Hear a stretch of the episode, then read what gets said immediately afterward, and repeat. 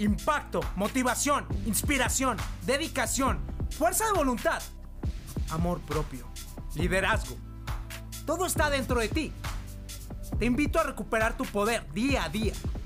Escúchame diariamente y alinea tus pensamientos a condenarte al éxito. Dime, ¿qué estás esperando para tener el control absoluto de ti? Soy César Ortega. Pertenezco a una tribu de gente dispuesta a luchar, vivir, seguir y respirar por sus sueños. Invertimos tiempo nosotros todos los días. El momento nos pertenece. Estos son nuestros secretos. Escúchame y vuélvete imparable.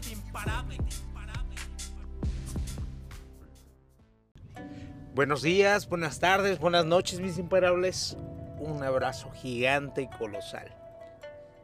Hace algunos días saqué una historia donde estaba cenando con unos amigos que son originarios de China, pero ellos ya viven en la Ciudad de México o en México, diferentes partes, debido al negocio que están incrustando en los países, ¿no? Y, y en este caso México.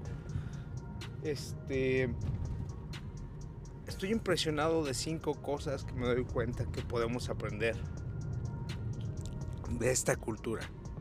Porque muchas veces nos hemos quedado simplemente con la perspectiva de que, ah, son asiáticos, ah, tienen los ojos rasgados, comen arroz, comen comida rara o comen perro, gato, etcétera, etcétera, etcétera. Y ellos, ¿por qué han logrado avanzar? en los negocios en todos los países que llegan y se, y se acercan. La pregunta es por qué trabajan de esta manera. Estábamos sentados donde mi amigo me puso por que era justamente una fiesta muy importante para ellos porque justamente su niño acababa de cumplir 30 días de nacido y es una tradición hacer una cena o una fiesta en el cual se festeja que su niño tiene salud y vida y se da esa presentación, algo parecido como nosotros que tenemos los 15 años en México. Muy interesante, digo. Y entonces todas las personas que estaban en esa cena eran de absoluta confianza porque los conocía la familia. Y llegó algo curioso, llegamos, yo y mi hermano, estaba enfrente de un estacionamiento de ese restaurante, por fuera se veía pequeño, diminuto y ni siquiera de llamarme la atención, nada, ¿no? Y le digo al estacionamiento, disculpa, ¿a qué horas este, cierra el restaurante que está ahí enfrente? Y me dice, no, pues temprano le hace igual que este estacionamiento, porque cerramos a las 10. Le digo, no, está bien, yo creo que no me tardo. Entonces, este, me dijo, pero a ese restaurante no se puede pasar, ese restaurante no entran mexicanos, es solamente para personas chinas. Él dijo a chinos, ¿no? Un poco más informal. Y le dije, ¿cómo? Sí, claro, no nada más ellos pasan, no, no nadie más puede pasar. Dice, a lo mejor dejan pasar a un mexicano y todo, pero no le hacen caso, no lo atienden. Todo lo que hacen es para que él se vaya. ¿Y sabes por qué lo hacen imparables?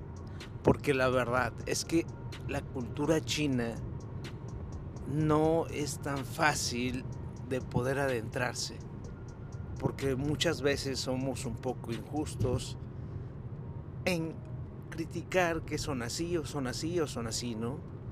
Y son culturas que no han sido conquistadas desde tiempos antiguos y también son culturas que han sido maltratadas por otras culturas. Entonces, este, muchas veces ellos están un poquito renuentes, ¿no? Simplemente no son comprendidos, pero tienen un gran corazón. Y ahí te van cinco cosas que yo he aprendido. Primero, si tienes una relación y entablas una relación con una persona de China, Japón y Corea, van a ser totalmente leales, que ya es muy difícil de encontrar en México. Por ejemplo, yo he hecho negocios con ellos y todos los negocios han sido nada más por amistad, por amistad absoluta. No han sido con contratos, no ha habido recibos, solamente con palabras y con amistad.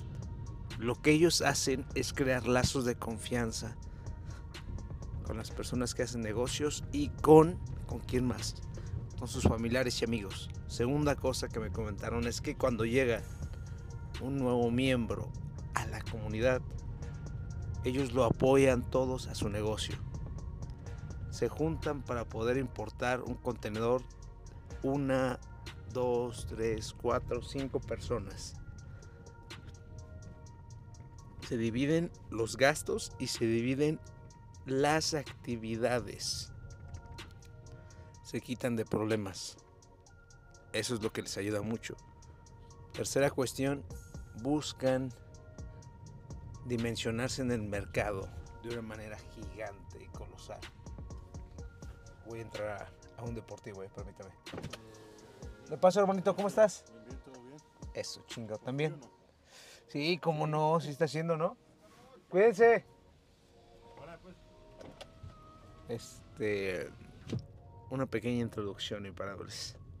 Y aprovechamos. Tercero, son personas amigables, pero son personas muy, pero muy desconfiadas. En serio, o sea, sí, sí, son personas que saben que pueden ser traicionados y que sin lugar a dudas se reservan mucho lo que dicen, lo que no dicen. Es muy difícil que te cuenten primero a qué se dedican, a qué negocios tienen, porque tienen desconfianza y no con cualquier persona quieren hacer negocios.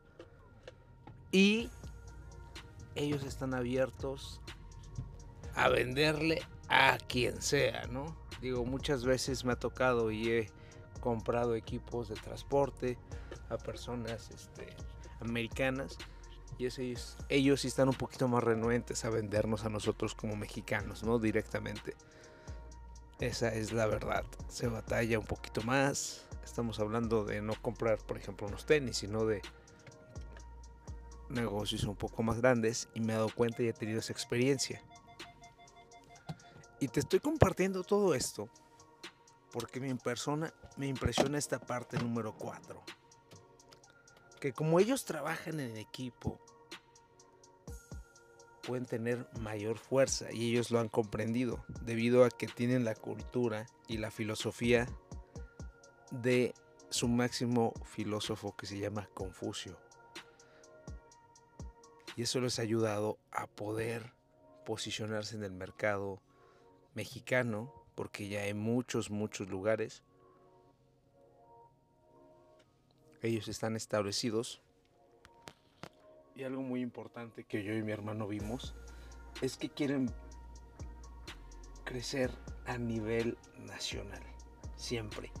Desde que plantean y ponen un negocio, su perspectiva es a nivel nacional. Nacional, nacional, nacional y nacional. Ya llevan la infraestructura, el modo de negocios de esta manera. Tienen un equipo que trabaja todo relacionado a poder producir su proyecto. Quinta cosa muy importante que también me di cuenta es que la verdad cuidan mucho a su familia, aman a su familia. Saben que lo más importante es eso. No se preocupan por la ropa que llevan puesta. La verdad en ese restaurante todos sé que eran los dueños de Pito, los dueños de negocios grandes en el centro pero no importaba, llevaban ropa normal y sencilla, donde muchas veces nosotros perdemos tiempo con querer comprar solamente ropa de marca y demostrar algo que no necesitamos. Un abrazo gigante. Si te gusta este podcast, compártelo. Bendiciones. El miedo corre por tus venas, yo sé que es lo que más te frena, pero chingón tienes que ser por todos los tuyos que valga la pena. El poder lo tienes, es la mente increíble, nadie es invencible, pero lo imposible puede ser posible si piensas como un imparable.